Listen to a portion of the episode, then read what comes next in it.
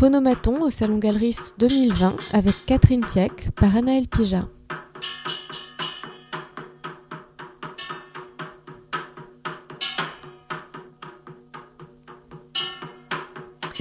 Chère Catherine, un très grand merci pour ces quelques minutes que vous nous consacrez pendant que Galeriste bat son plein. Je sais que vous n'aimez pas beaucoup parler de vous. Alors, si vous voulez bien, nous allons parler d'artistes, d'œuvres, d'histoire et peut-être d'un certain nombre de fidélités. Avec grand plaisir. La Galerie de France, aujourd'hui, le Studio Lo, c'est un lieu que vous n'avez cessé de réinventer depuis plus près de 40 ans. Alors, peut-être un mot d'abord de l'histoire de cette maison. Si je ne me trompe pas, vous avez repris la Galerie de France en 1981. Vous avez installé la galerie dans le quartier de Beaubourg où le centre Pompidou venait de s'installer, mais c'est une maison qui avait été fondée en 1942. 41. 41. 41 par un, un, jeune homme lyonnais d'une très grande famille de soirées et dont le père voulait se débarrasser en lui donnant un peu d'argent pour faire sa vie. Et il a voulu montrer, euh, créer une galerie qui était la Galerie de France. Il y a un très beau manifeste contre l'occupant. Le mot France n'est pas du tout dans le sens de nationaliste, mais dans le sens de la résistance en France. Ce manifeste est déposé, euh, donc il s'appelait Martin, et je ne vais pas faire comme Bertrand Lavier, tous les ânes ne s'appellent pas Martin. Et ce jeune homme a, invité euh, du Vols, euh, dans des conditions euh, extrêmement difficiles, vous pouvez imaginer en 41, les a invités. 42, c'est l'ouverture de la Galerie de France. Et très vite, la famille a coupé les vivres et ça a été repris par Léo Castelli qui travaillait chez Drouin, par euh, un groupe euh, qui travaillait, euh, je crois aussi chez Drouin, Madame Douat et Gildo Caputo. Et ainsi, la Galerie de France alors a changé d'identité en se, en se, vraiment se concentrant beaucoup sur une équipe d'artistes français. Soulage, Manessier, Sagier, Hartung. Avec aussi un certain nombre d'artistes américains je pense, je pense si euh, mon idée de l'histoire de la galerie est bonne, euh, ils n'ont pas engagé des artistes américains, ils ont fait des échanges avec des galeries américaines, ce qui était beaucoup plus euh, intéressant à l'époque, vous imaginez. Après la guerre, c'est extrêmement innovant. Ça donne aussi une idée de la proximité à la fois professionnelle et amicale entre des galeries comme Sidney Janis et la Galerie de France. À ce moment-là, Léo Castelli a décidé de lui défendre les Américains en Amérique. Donc il y avait des sauts immenses, à la fois géographiques et toujours très contemporains. Et le, premier échange s'est fait avec euh, Sidney Janis. Et évidemment, il y avait euh, Pollock, je ne sais plus maintenant, mais c'était la première présentation de Pollock en France, à la Galerie de France. Chapeau. Chapeau. Pour avancer un peu au fil des années, donc vous vous installez en 81 dans le quartier de Beaubourg. Un certain nombre de galeries aussi s'installent dans ce, dans ce quartier à côté du centre euh, Pompidou.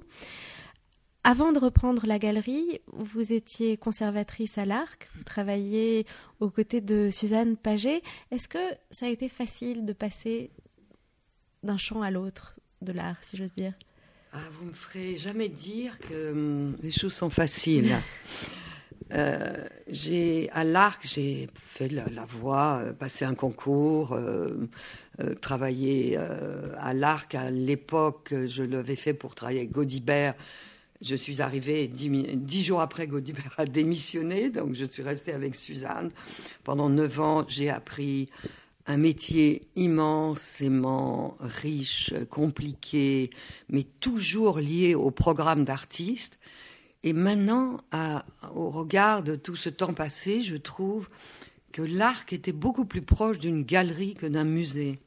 Il n'y avait pas de collection à l'Arc, il n'y avait pas d'idée de conservation, même si nous étions conservateurs, Suzanne et moi mais euh, on, était euh, à chaud avec des, désirs d'artistes qui réalisaient dans un espace donné, dans un temps donné, une exposition des œuvres qu'ils faisaient euh, à l'époque. Donc on était très proche d'une galerie. Et je me suis sentie parfois beaucoup plus proche d'un musée quand j'ai tenu et quand j'ai dirigé la Galerie de France avec des, des, expositions extrêmement historiques comme l'œuvre de Julio González, comme Artung et González, comme euh, Meret Oppenheim. Vous voyez, des, des expositions que j'ai rendues plus muséales, euh, ce que je n'avais en fait jamais fait dans un musée. On l'a dit souvent, vous êtes euh, une des plus extraordinaires accrocheuses qui soit. Vos accrochages jusqu'ici, jusqu'au mur, jusqu'au cimès du, salon galeriste, euh, sont toujours euh, faits avec une extrême précision. Qu'est-ce qui fait pour vous un bon accrochage? Euh, laisser, laisser absolument parler les œuvres. Arriver à, l'arc, je me souviens, tout était dernière minute et les, moyens étaient extrêmement réduits et modestes. Et euh, parfois, on connaissait les œuvres au cul du camion, comme on dit, voyez. Et on les mettait en salle. Et là, c'était parfois 300 pièces à bouger. Et si vous ne regardez pas l'œuvre, c'est fichu. Le style vient de l'œuvre. L'accrochage, c'est comme un montage au cinéma. C'est comme un, style dans un roman ou des haïkus en poésie. Il faut jamais arriver avec une idée préconçue les, meilleurs accrochages, c'est ceux qu'on fait en charrette le soir. On laisse la nuit, on laisse reposer comme une pâte à crêpes.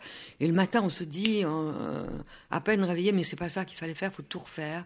C'est ce tableau-là que j'avais rejeté qu'il faut mettre au milieu, ou c'est cette, euh, cette installation-là qui doit aller avec cet artiste-là quand ce sont des expositions de groupe, qui est très difficile à faire. Et, et, et là, l'accrochage, c'est le premier étonnez-moi, en fait. C'est l'œuvre qui vous dit étonnez-moi. Et, vous pouvez massacrer une œuvre si vous la montrez mal, si vous la montrez avec un a priori, euh, si vous ne la considérez pas, si vous ne lui parlez pas, comme un chat un peu. Est-ce que vous avez. Est-ce qu'en fonction des expositions, vous inventez des manières d'accrocher? Je parle de choses très pratiques. Euh, oui et non, parce que euh, depuis euh, aussi bien à l'Arc que à la Galerie de France, vous finissez par habiter votre lieu. Vous connaissez, vous, connaissez la lumière du matin, la lumière du soir, la, lumière qui marche pas. Vous connaissez la, résonance du lieu. Et, ça aussi doit parler avant vos idées. Le lieu, vous devez laisser parler le lieu avec les œuvres. Et vous, vous n'êtes qu'une passeuse pour être une passeuse qui a peut-être un doigté, euh, une petite intuition euh, majeure, mais euh, le lieu compte beaucoup. Et vous n'accrochez pas la même chose sur un mur de galeriste qu'avec d'autres artistes à côté, avec avec d'autres confrères, avec un regard différent de gens qui viennent, qui passent. La galerie est un peu chez vous, les gens s'y arrêtent, poussent les portes. C'est un peu différent. J'ai presque, même si j'ai eu des très grands lieux, j'avais toujours l'impression d'être dans une cabane, c'est-à-dire euh, être protégé par le lieu. Voyez. Donc revenons à l'Arc. Vous, vous, êtes une jeune conservateur à l'Arc. Qu'est-ce qui fait que prenez votre sac et vous vous installez rue de la Verrerie? À l'époque, pas rue de la Verrerie, parce que la Galerie de France était au faubourg Saint-Honoré. Et, et, traumatisante pour des personnes comme moi, timides. Et quand j'y allais dans le cadre de, de visites d'exposition, quand j'étais conservateur de musée, euh, il fallait vraiment que je boive un petit verre avant pour monter, prendre l'ascenseur, euh, dire ce que je venais faire, me présenter. Il y avait de la moquette. Donc très vite, évidemment, pour des raisons aussi financières hein, évidentes, la, condition sine qua non était de déménager. Fissa Et à l'époque, c'était pas encore en 80-81, c'était pas encore le, quartier de Beaubourg. Il y avait, je crois, Fournier, euh, Daniel Templon, mais c'était pas du tout envahi et recherché. C'était euh, les personnes vous disaient encore qu'on ne pouvait pas se garer, que. Mais il y avait des très beaux espaces. Et, c'est encore pour vous parler de l'âme du lieu, je n'imaginais pas de, de, reprendre le Faubourg Saint-Honoré. Peut-être parce que aussi il y avait une pesanteur, de, puis que c'était pas chez moi. Mais vous n'étiez pas lasse du musée? Je n'étais pas lasse. Non, je n'étais pas lasse du musée. Je n'étais jamais, je n'ai jamais été lasse des artistes et de leur travail. Je n'étais jamais lasse de l'espace du musée de Suzanne qui m'a appris et avec elle dit aujourd'hui qu'on s'est appris toutes les deux des choses, j'en suis certaine. Mais quand vous avez 30 ou 33 ans, le, premier mot qui vous vient, c'est l'aventure. Et peut-être que même dans des quand vous collez à la réalité de l'art comme à l'arc, il s'installe une, petite routine. Voyez vous connaissez ce qu'il faut faire, ce qu'il ne faut pas faire. Vous avez des directeurs, vous, avez, vous faites partie, vous êtes conservateur. Vous êtes... Et, l'aventure, euh, à, la petite trentaine, euh, si vous ne la tentez pas, c'est plus difficile après. Et et si vous voulez, le, ça n'a pas été facile. Ça a été facile de prendre la décision. Ça a été très difficile de l'expliquer. J'en ai pris un peu plein la figure. On m'a fait signer un papier comme quoi je ne reviendrai jamais. Donc, on vous fait bien penser qu'entre le public et le privé, il y a les bons il y a les mauvais, il y a les intouchables. Alors que vous savez que dans l'art contemporain, les galeries sont très importantes pour créer des programmes et pour les financer. Euh, hmm. Alors cette aventure, vous l'avez lancée en la développant et en invitant d'autres artistes à travailler avec vous. Ces artistes que vous avez fait venir dans la nouvelle Galerie de France, comment les avez-vous choisis? Là aussi, euh, vous savez, la, part, de, la part des choses s'explique beaucoup moins qu'on ne croit. Euh, l'intuition est majeure, vous empêche de dormir, vous réveille. Et, très vite, euh, avant de prendre la galerie, je savais que je ne pouvais pas augmenter le noyau dur de la Galerie de France, qui était déjà constitué de Soulage, Manessier, Aléchaski avait rejoint l'équipe MAG. Et, et, hum, je savais que si j'y venais, euh, j'y venais avec mes choix, sinon c'était pas possible. Mais j'y venais pas non plus avec les choix d'une revue. J'ai été très conseillée. On m'a dit de faire ci, de faire ça. J'ai aussi compris qu'il fallait surtout que j'y aille et que je fasse ce que bon me semblait avec des artistes auxquels je croyais et qui étaient a priori radicaux, euh, radicalement opposés peut-être aux autres, mais c'est beaucoup mieux d'être opposé et complémentaire que euh, suiveur et euh, dans la ligne, vous voyez. Vos premiers invités, le premier avec lequel vous ayez eu envie de travailler? Je crois que la première personne à qui j'ai demandé de travailler, c'est Judith Reigel. Que vous exposez que cette année même c'est un, à Galerie. voilà, une rencontre, euh, de triple rencontre je suis allée voir dans son atelier à Marcoussis.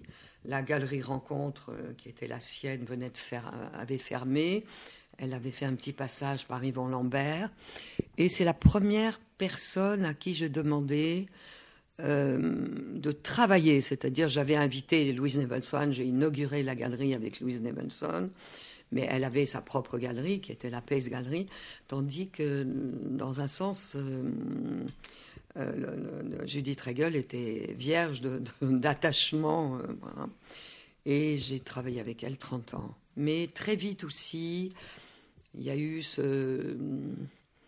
Vous voyez, à, Soulage et Manessier, j'ai mis Judith Regel et De Gotex, c'est-à-dire, c'était pas franchement si loin, mais c'était absolument. Euh, il y avait un pont énorme à franchir une considération du monde de l'art qui était très différente. Mm.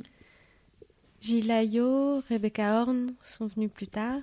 Très, très vite, Gilles Ayot en 85. Aussi, vous savez, vous, vous, vous, regardez ce qui se passe euh, à Paris et ailleurs. Euh, j'avais vu, euh, j'avais vu Karl Flinker qui m'avait dit qu'il voulait arrêter la galerie, ce qu'il a fait en 85-86. Il y avait deux artistes qui m'intéressaient beaucoup, Gilles Ayot et Martial Ress. Donc ça s'est fait dans une douceur absolue, en fait. Euh, dans l'un fermait, l'autre ouvrait.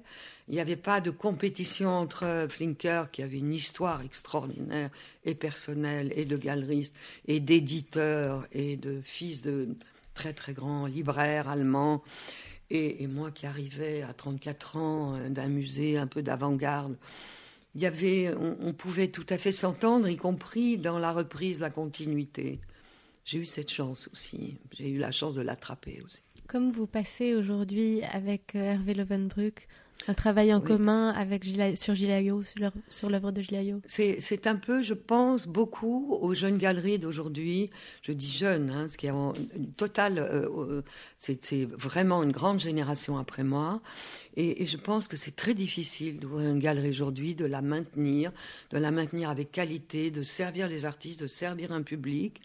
Euh, d'être, euh, de, prendre des chemins de traverse un peu à la marge avec le, mainstream du marché de l'art, avec les mêmes listes.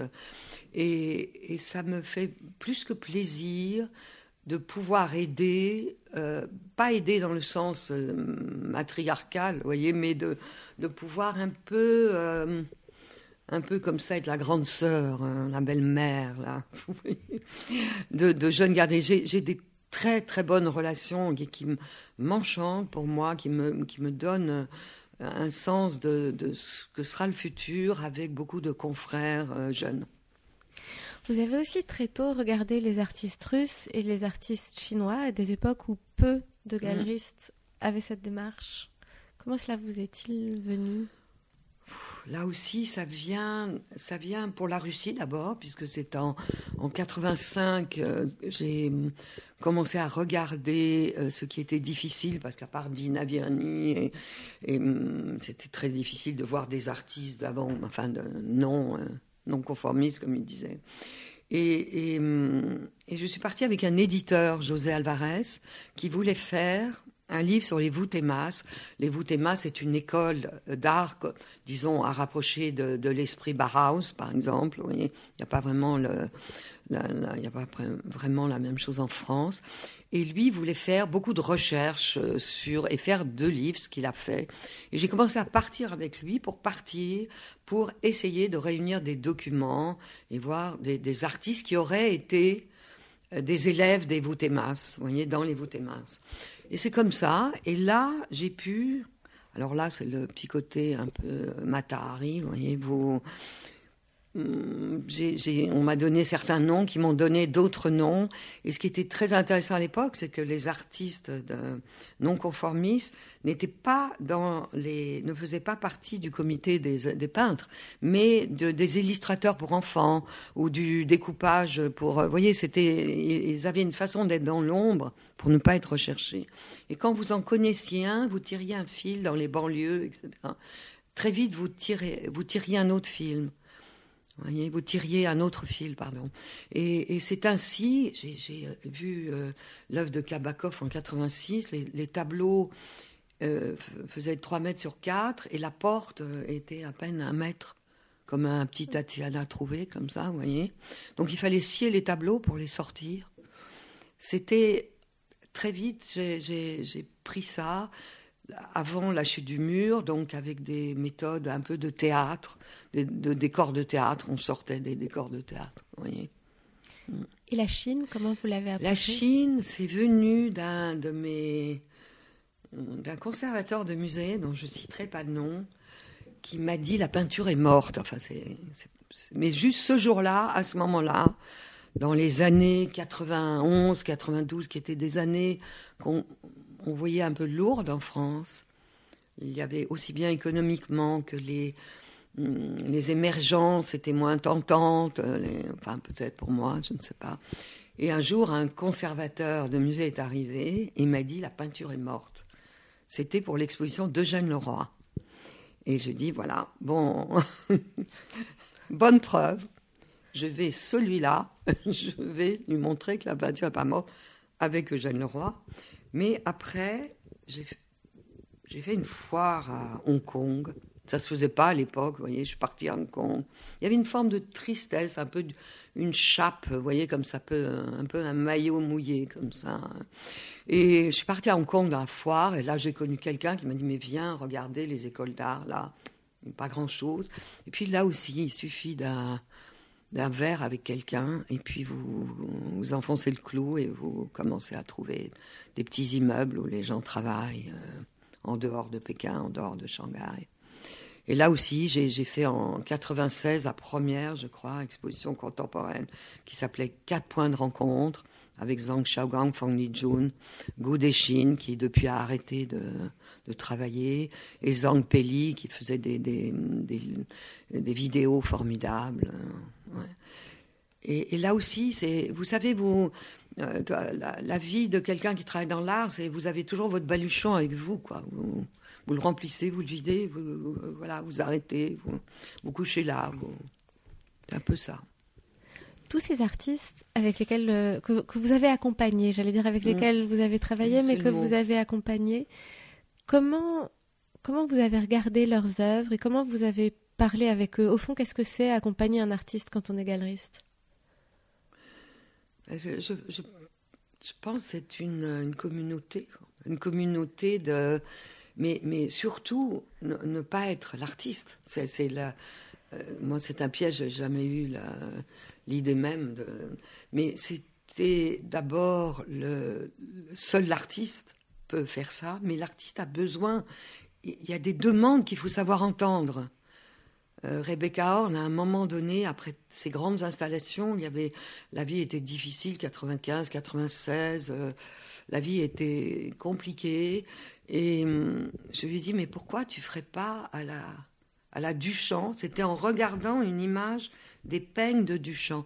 Pourquoi tu, on pourrait faire quelque chose, une exposition où il y aurait très peu d'objets, mais la fameuse idée du multiple, dans le bon sens du terme, c'est-à-dire ne pas le multiple à la Duchamp, le multiple euh, euh, aux années 60, euh, y compris prise unique, vous voyez. Et elle m'a dit, mais tu es ma muse. On a, elle a commencé à faire ça. Alors, c'était, c'était pas plus multiple. Il y en avait quatre, il y en avait cinq. Mais Pierrette Bloch s'est mis à écrire des kilomètres dans ma cuisine, des kilomètres d'écriture pour faire onze multiples. Elle voulait onze écritures de la définition multiple. Et ça se faisait sur la table de la cuisine aussi. Après, on mettait en forme, on, faisait évidemment euh, tout ce travail euh, incroyablement professionnel. Et, mais les, les premières choses, c'est la demande et savoir écouter la demande. Et savoir après renvoyer la balle, enfin, vous voyez. Vous parliez à l'instant de, de Rebecca Horn, de, de ces moments de, de doute ou de traversée mm. des airs qui existent, qui sont presque peut-être inhérentes à la vie d'un artiste mm. sur une longue période. Euh, j'ai le sentiment que le mot de fidélité qu'on évoquait tout à l'heure euh, résonne chez vous avec une importance particulière dans votre relation avec les artistes de la galerie. Euh, ça serait impossible pour moi de tourner le dos sous prétexte que telle chose se vende pas ou ne se montre pas on m'a dit d'ailleurs à l'occasion de certaines séries que j'ai pu montrer de tel ou tel artiste, oui, c'est pas digne de la Galerie de France, et je l'ai pris comme un honneur. J'ai pris, je, l'ai pris en disant tiens, je prends le risque avec eux, voyez. Et, ça s'est révélé pas toujours vrai parce que euh, c'est souvent les ces parenthèses dans la vie d'un artiste, dans la création d'un artiste, se révèle sur le coup déconcertante, mais après explique infiniment de choses. Et, je crois que je, suis en train de ranger toutes les lettres que les artistes m'ont envoyées, qui sont souvent des lettres assez personnelles sur l'art, hein, pas sur, la personnelle, disent des choses sur l'art que peut-être euh, ils n'auraient pas dit à un journaliste ou, ou en public. Euh. Et, souvent, ils, m'ont dit qu'ils euh, n'oublieraient jamais à quel point euh, ça les a aidés que je montre ça, qui a été sans doute un bide total quand je l'ai montré, vous voyez, mais c'est pas grave. Mais que je les aide à sortir ça de l'atelier ou à sortir ça de leur tête et à ne pas tourner le dos à ce moment-là. Peut-être que c'est si simple que ça, la fidélité. Mais j'en fais pas un mode de vie, euh, je change de parfum et d'autres choses. Est-ce que j'imagine aussi que euh, euh, ces, observations ont, donné lieu pour vous, enfin que, que, en regardant tout ça, vous avez aussi vu parfois des évolutions de ce qu'on appelle le goût? Oui, alors ça, je pense que d'autres en ont beaucoup mieux parlé que moi. Mais j'ai eu cette chance aussi euh, de, m'écouter peut-être un peu plus et de me dire que je ne tiendrai jamais compte des idées qu'on avait sur moi et mon travail. Que même si euh, euh, on me disait que c'était pas bien, qu'il fallait pas faire ça, peut-être que ça me faisait même appuyer sur le champignon, vous voyez et peut-être c'est peut-être une nature, mais euh, les évolutions du goût sont allées aussi dans ce domaine euh, vers euh, les évolutions d'un certain, conformisme. Vraiment ces grandes listes où il faut faire un tel et un tel et un tel. vous le connaissez mieux que personne. si on peut y échapper, je crois qu'on fait un bon travail aussi. Mm. Être galeriste, dans un autre registre, c'est aussi vendre, quand même. Comment vendez-vous? Comment je vends? Euh, Vous me demandez comment je vends ou à qui je vends? Comment je vends? Les deux, mais comment d'abord? Euh, je, pense que euh, ça se fait automatiquement si l'exposition, si vous avez choisi les meilleures œuvres, si vous avez vous-même fait de votre homework, c'est-à-dire en, prenant les œuvres que vous pensez les, plus représentatives ou les plus fortes, si vous les avez bien montrées, c'est-à-dire bien accrochées, bien éclairées, bien encadrées, tout ça a l'air euh, banal, mais c'est extrêmement euh, précis quand vous devez montrer une œuvre. Et disons que vous avez une familiarité avec certaines personnes qui vous font confiance si vous faites tout ce travail avant d'ouvrir la porte d'une galerie, la vente se fait, j'oserais dire, euh, sans que vous le voyez. La vente se fait. Et si elle ne se fait pas, euh, vous savez qu'elle va se faire. Hmm. Et à qui vendez-vous? Alors, j'ai presque 50 ans, euh, pas, enfin 40 ans de galerie, 9 ans d'arc à laquelle on ne vendait pas. Euh, euh, très, on ne vend pas. je ne veux pas dire de nom, vous vous imaginez. mais ce que j'aime dire, c'est que je vends aux très petits, aux très grands. Et que j'aime être beaucoup plus dur avec les grands qu'avec les petits.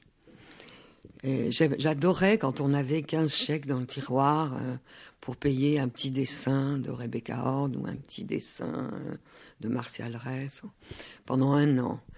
Euh, et, cette fidélité-là, je crois, aussi est très importante. Et j'essaye, peut-être encore maintenant, peut-être dans le cadre de, d'endroits comme galeriste, où on ne connaît pas du tout tout le monde, tous les gens qui arrivent. Euh, c'est très agréable quand quelqu'un craque sur quelque chose et vous dit je peux pas le payer ou je peux le payer en dit et j'y prête une attention euh, très euh, pointue, très aiguë. Et puis je vends, il m'est arrivé de vendre aux grands collectionneurs, pas forcément français aussi, j'ai fait des choses très classiques comme les expositions Brancusi, ou donc vendre, disons, aux grands donateurs de musées. Donc parfois vous retrouvez une petite euh, œuvre que vous avez exposée sur un petit socle repeint juste avant, et vous la retrouvez dans un très grand musée donné. Vous vous êtes dit, il y, a une histoire, quoi. Voilà, on fait partie du petit voyage là. Mm. Est-ce que vous avez sur ce chemin croisé beaucoup de spéculateurs? Est-ce qu'ils se sont approchés d'où? Je ne sais pas ce que, ce que ça veut dire, en fait, spéculateur. Mais ce que j'ai croisé chez des gens qui ne pensaient qu'à ça. C'est-à-dire, j'ai croisé euh, des personnes, euh, la fameuse euh, phrase de Canveller. et alors, ce léger, est-ce que vous croyez qu'il va prendre de la valeur? Et Canveller a, répondu, je ne vends pas des ascenseurs. Et, souvent, vous avez eu à, à répondre un peu plus poliment, peut-être, mais à, dire que vous ne savez pas, c'est la meilleure des réponses, c'est de dire vous ne savez, vous ne savez pas, peut-être, sans doute pas sans doute oui. mais il y, a encore une différence entre les gens qui vous disent euh, carrément qu'ils veulent euh, en faire leur métier. L'achat devient un métier. La, galerie, ce n'est plus un métier, mais l'achat, les collectionneurs deviennent plus que des galeristes. Mais il y a aussi des personnes qui veulent, plutôt que d'acheter un appartement ou mettre de l'argent en banque pour leurs enfants, leur mettre des tableaux.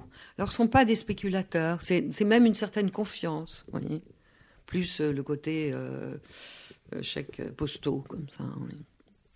Est-ce que parfois il peut y avoir un lien entre une forme de spéculation intellectuelle et des calculs sur la valeur de l'œuvre qui se rapprochent de ce qu'on appelle communément spéculation sur le marché mm. de l'art Comme j'espère n'en pas faire trop partie. Euh, c'est une réponse qui sera absolument incomplète. Euh, les, spéculateurs, vous les sentez, hein Vous les sentez, ça, ils n'ont absolument pas le même vocabulaire que euh, quelqu'un qui vient tranquillement et dire qu'il aime une peinture, qu'il n'a pas l'argent, ou qu'il a l'argent, ou qu'il voudrait juste être conforté sur la valeur de la peinture. Vous voyez Ce n'est pas honteux. Les spéculateurs, vous les sentez. Vous les sentez. et c'est comme un jeu, c'est comme un jeu vous, pouvez même penser parfois que vous, pouvez être la plus forte là-dessus. Ça vous a amusé? Ça m'a amusé quand les spéculateurs, comme vous les, appelez, comme si c'était un troupeau, comme si c'était un troupeau, mais vous pouvez l'entendre ainsi, euh, ils sont, ils, vous prennent un peu pour une pour une gourde, quoi. Ils pensent que vous voyez pas ça. Et, et, et du coup, c'est encore vous qui donnez la main parce que euh, l'œuvre, c'est vous qui la Moi, en général, j'ai gardé très longtemps des œuvres parce que j'ai fait des artistes qui ne se sont pas toujours très bien vendus au moment où je les montrais et encore après, type Judith Ragel, type euh, James Lee Byers. James Lee Byers, en 20 ans, j'ai dû vendre trois œuvres. Donc ça, ça oblige à, reconsidérer et donc à être très ferme sur l'idée que vous avez de l'œuvre de James Lee Byers. Puis tout à coup, vous voyez les choses basculer et vous savez que là, vous, c'est vous qui le tenez, c'est pas lui qui vous tient.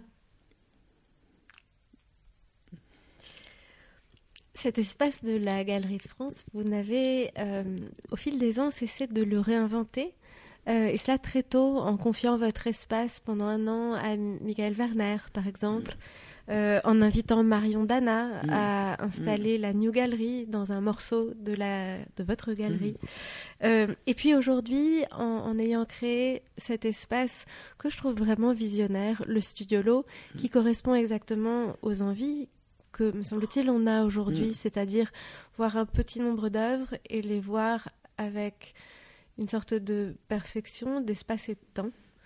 Euh, pour vous, on a l'impression que ça a fait partie du jeu de la galerie aussi, d'avoir cet espace en perpétuelle mutation.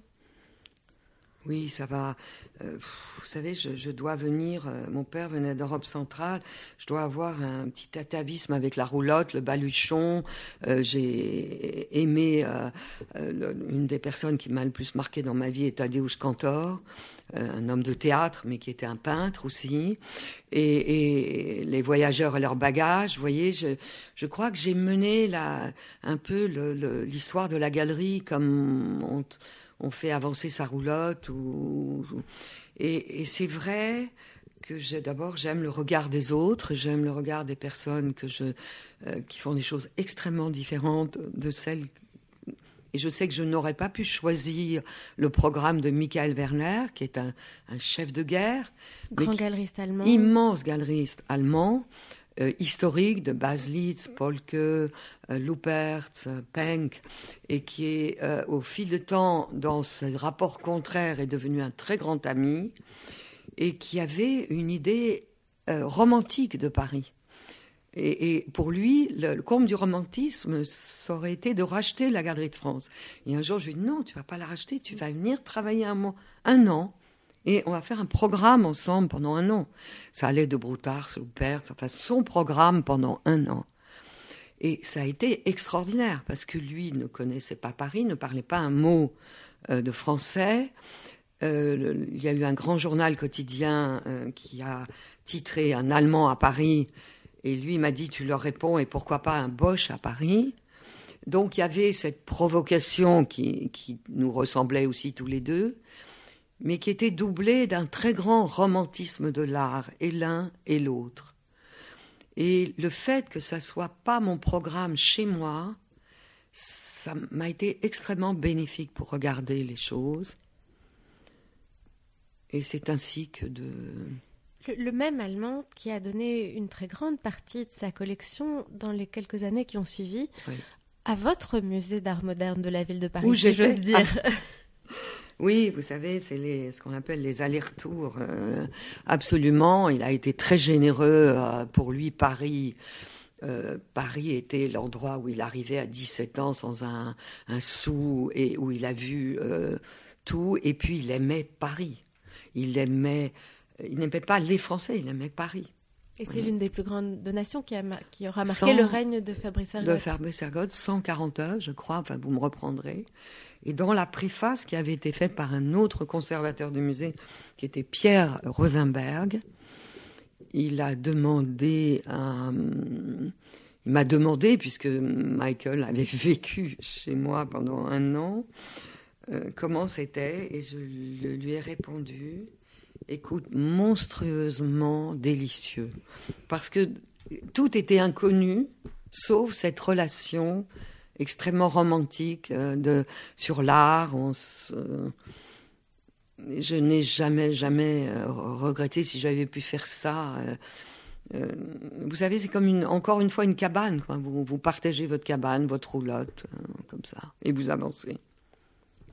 Avec Marion Dana, ça a été une aventure totalement différente, puisqu'elle était une très jeune fille mm. que vous avez invitée à montrer des artistes de sa génération. J'ai très souvent entendu Suzanne Paget dire on accompagne sa génération. On accompagne sa génération. Et Suzanne a, mille fois raison. On l'accompagne, mais aussi on y adhère peut-être plus solidement. Et, on a des réflexes d'accompagnement si c'est sa génération, déjà quand c'est la génération d'après, euh, il faut, je crois beaucoup à ça. Je crois beaucoup euh, qu'il faut laisser les gens aussi un peu entre eux se débrouiller à un moment donné avec l'art. Et ils vous apprennent beaucoup. Et Marion était dans une maison de vente et elle voulait ouvrir une galerie, ce qui était une chose difficile. Et je lui dis, viens travailler et je ferai juste une exposition par an. Et toi, tu fais. Et c'était des artistes qui avaient 25 ans elle était entourée aussi de critiques, de jeunes animateurs critiques. Euh, vous voyez, Alison, euh, Ginger. Il y avait là aussi euh, qui ne savaient ni accrocher ni, c'était des artistes, mais qui ne savaient rien faire du, côté professionnel de l'art. C'était aussi très intéressant. Elle a montré des artistes de la chilienne Christiane Poulet jusqu'à Ryan Trecartine, avec tout son collectif d'artistes de la côte ouest américaine qui montrait des vidéos totalement déjantées. Totalement... Déjantées. Euh, je, vous, je, vous, passe les, critiques. Les... C'était même plus des critiques, c'était de la sauce tomate, du ketchup. Non, mais les critiques du, du. Je l'ai fait aussi pour le public, pour le public de l'art, de, de, se dire que voilà, quand on vient à la Galerie de France, on ne voit pas forcément ça, on voit aussi. Et finalement, c'est les artistes qui ont été extrêmement tolérants et, qui, ont, euh, qui ont trouvé que cette petite, ce petit programme à la marge, comme ça, mais qui était quand même dans une très grande galerie, euh, aussi physiquement, une très grande galerie, était enrichissant aussi pour eux. Je sais que Martial Reyes s'est attaché à deux ou trois artistes que Marion Dana a montrés à ce moment-là, et qu'il l'est toujours. Donc Mariana, elle s'est installée au bout d'un an dans son propre espace. C'était le contrat, deux ans, pardon. Mhm. C'était le contrat euh, que, que, vous aviez fait en, démarrant cette, cette aventure-là. Et il y a cet autre fil qui finalement, je crois, est toujours le même que vous avez tiré depuis le début, c'est ce fil du studio Lo, c'est-à-dire de ce regard singulier qu'on porte sur les œuvres. Vous avez fait aménager euh, ce petit espace sur la rue de la Verrerie, ce qui n'était pas le cas du grand espace qui était en fond de cour par un aménagement fait par euh, Pascal Grasso comme une sorte de d'espace entre le couteau suisse et la boîte à bijoux. L'écrin, l'écrin dans le bon sens. Hein, oui, oui, oui, oui, Mais c'était là aussi conjoncturel. Vous voyez, je, euh, j'avais cet endroit où il y avait les archives euh, de, la galerie, où il y avait de la terre battue par terre, ce qui allait avec le bail de la grande galerie. Je voulais encore une fois euh, faire un pas en avant ou de côté ou en arrière, enfin selon ce qu'on pense de ce qui a été fait. Et j'ai confié toutes les archives de la galerie à l'IMEC, l'Institut de mémoire contemporaine. À l'époque, c'était Olivier Corpet et Christian Bourgois qui avaient fondé cet endroit magnifique. Et du coup, j'ai récupéré cet endroit, terre battue et tout, et je me dis, j'ai envie de le donner à un architecte avec qui je pourrais aussi créer quelque chose. Encore une fois, l'espace est, absolument fondamental pour montrer une œuvre. Ça fait partie de l'accrochage. Et c'était plus ingrat que cet espace, il n'y avait pas. Il n'y avait pas un mur droit, il n'y avait pas un tuyau qui ne fuyait pas, il n'y avait pas une lumière directe ni indirecte.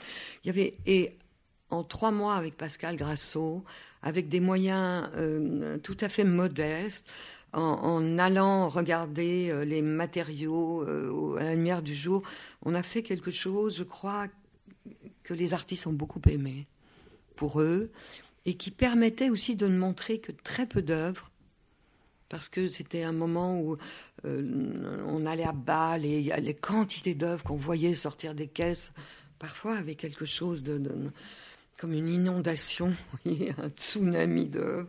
Et là, j'avais un petit réflexe de protection contre le nombre.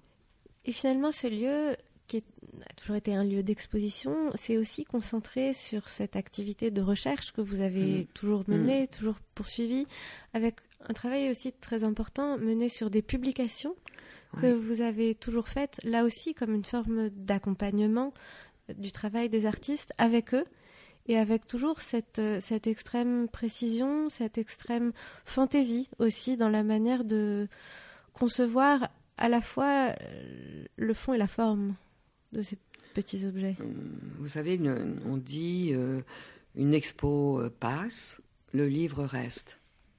Mais surtout, le livre, je dis bien le livre parce que c'est un catalogue, mais c'est souvent un livre. Un livre dans le sens, ça reste. Et, hum, l'exposition parfois est vue de très peu de personnes. Euh, a pu marquer aussi, mais le livre est pour moi fondamental, mais ne doit surtout pas être l'illustration de l'exposition. Le livre doit être le pas en plus, le pas, le, pas où vous, vous montrez, où vous dites des choses que vous ne pouvez pas dire dans l'exposition, soit à travers des auteurs, soit j'ai fait écrire par le philosophe Paul Audi un roman sur le roi, sur Eugène le roi. Et c'était pas du tout un catalogue. Je pouvais faire un très beau catalogue des peintures de Leroy. Mais là, c'était un roman. C'était sur l'estuaire de la peinture qui coule.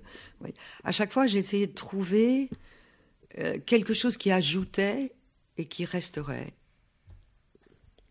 Et puis il y a aussi ces quatre artistes dont vous poursuivez les catalogues raisonnés, Eugène Leroy justement, mm. Judith Reigel, Marcel Reiss et Gilles Ayot. Mm. Et ça, c'est un travail au long cours qui est une autre forme de, publication et peut-être une autre forme de regard sur les œuvres. Euh, enfin, mais c'est une forme, moi, c'est une forme qui, m'est absolument. Je, me rends compte que, vous savez, c'est l'avantage de vieillir, c'est que vous vous rendez compte euh, que vous avez fait certaines choses le nez sur le carreau. Et la distance que vous y mettez aujourd'hui les rend encore plus contemporaines. C'est-à-dire que vous faire un catalogue raisonné, c'est découvrir en permanence, y compris ce que l'artiste, parce que souvent j'ai commencé avec les artistes, ne vous a jamais dit ou lui-même peut-être n'a pas vu. Et, chacun, vous, évidemment, vous lisez une œuvre au regard de ce qui se passe aujourd'hui, vous lisez une œuvre au regard de l'histoire de l'œuvre, et vous décantez l'œuvre presque comment elle a été faite, si vous retrouvez des photos, des textes, ça fait appel à un esprit de curiosité et de science aussi, parce qu'il faut savoir le faire. Moi, j'apprends tous les jours à le faire. Je me fais accompagner de doctorantes. Et c'est une très belle. Euh, euh, là aussi, c'est un. Je pense que c'est la, dernière grande entreprise avant la prochaine, peut-être, euh, qui serait peut-être une petite feuille de chou. J'ai toujours voulu faire une petite feuille de chou avec un poème et, et une image. C'est idiot, pourquoi je ne l'ai pas fait, je ne sais pas. Mais, mais peut-être je le ferai. Et, si vous voulez, les, catalogues raisonnés, c'est plutôt des inventaires, et je dirais même c'est plutôt des tentatives d'inventaire. Ça vous met en, dans le temps et l'espace, ça vous vraiment ça vous bouscule. Vous parliez à l'instant de un poème, et je crois que la littérature a toujours, euh, la création littéraire a toujours euh, occupé une très grande place dans votre esprit, probablement aussi dans votre rapport aux œuvres. Euh, c'est une chose, je crois, que vous partagez avec Yvon Lambert, par exemple, qui a ouvert sa librairie mm. il y a quelques années, lui aussi faisant évoluer le modèle de, de sa galerie. Pour, pour, conclure, il y a une question que je ne vous ai pas posée, parce qu'elle n'est pas vraiment posable, c'est finalement, est-ce que il y a une chose qui pourrait définir euh, une sorte de ligne artistique de la galerie? Et je me disais en réfléchissant à notre conversation que peut-être c'est dans cette direction que cette chose pourrait être cherchée.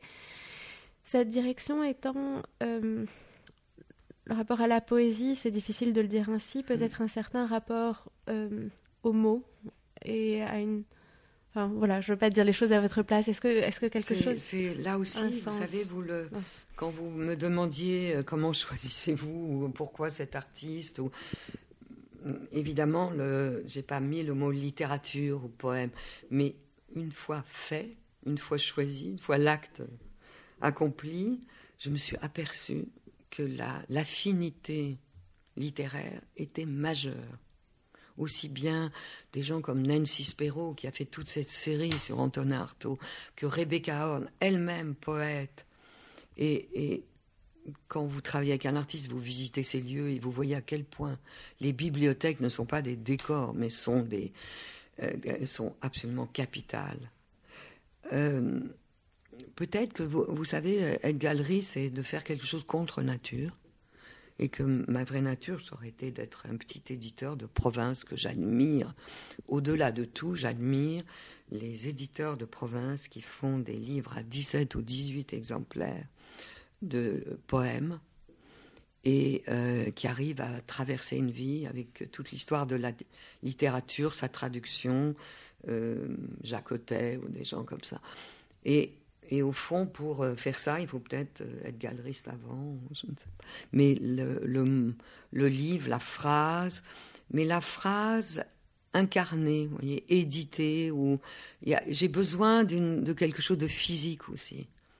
Et, quand je, vous disais que je, classais les lettres d'artistes, je mettais tout ça dans des boîtes et maintenant je les, classe euh, par ordre alphabétique. Je suis absolument époustouflée par l'aspect visuel de la beauté de ces lettres. Je vous parle absolument d'aucun contenu, de la beauté, de l'écriture, de, de la marge, de l'espace laissé, du papier. Euh, un artiste m'écrivait sur du papier d'hôpital où on marque les courbes de fièvre, les choses comme ça. Il y a, tout, euh, tout ce qui est lié à l'écrit. Euh, peut-être on revient tous au manuscrit de la mer morte, mais il faut avoir été peut-être galeriste pour voir ça. Un immense merci, Catherine Merci à vous. C'était Phonomaton au Salon Galeriste 2020 avec Catherine Tieck par Anaël Pija.